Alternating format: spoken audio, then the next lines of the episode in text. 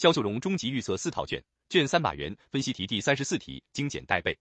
问题一：运用主观能动性与客观规律性辩证统一的原理，说明为什么必须处理好自然恢复和人工修复的关系。一、尊重规律是前提，尊重客观规律是正确发挥主观能动性的前提。人们只有在认识和掌握客观规律的基础上，才能正确的认识世界，有效的改造世界。二、发挥主观能动性。只有充分发挥主观能动性，才能正确认识和利用客观规律。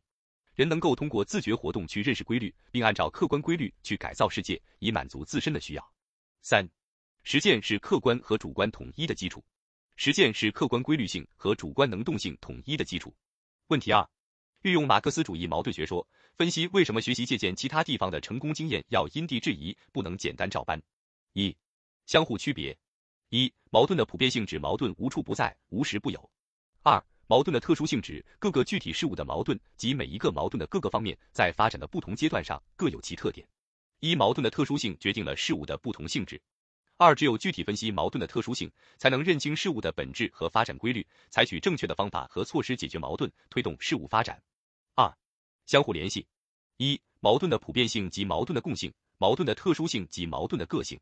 二、矛盾的共性是无条件的、绝对的；矛盾的个性是有条件的、相对的。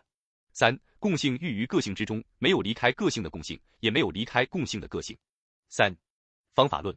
人的认识的一般规律，就是由认识个别上升到认识一般，再由认识一般到认识个别的辩证发展过程。其他地方的成功经验推广的过程，就是由个别上升到一般，再到个别的过程。在应用时要因地制宜，具体问题具体分析。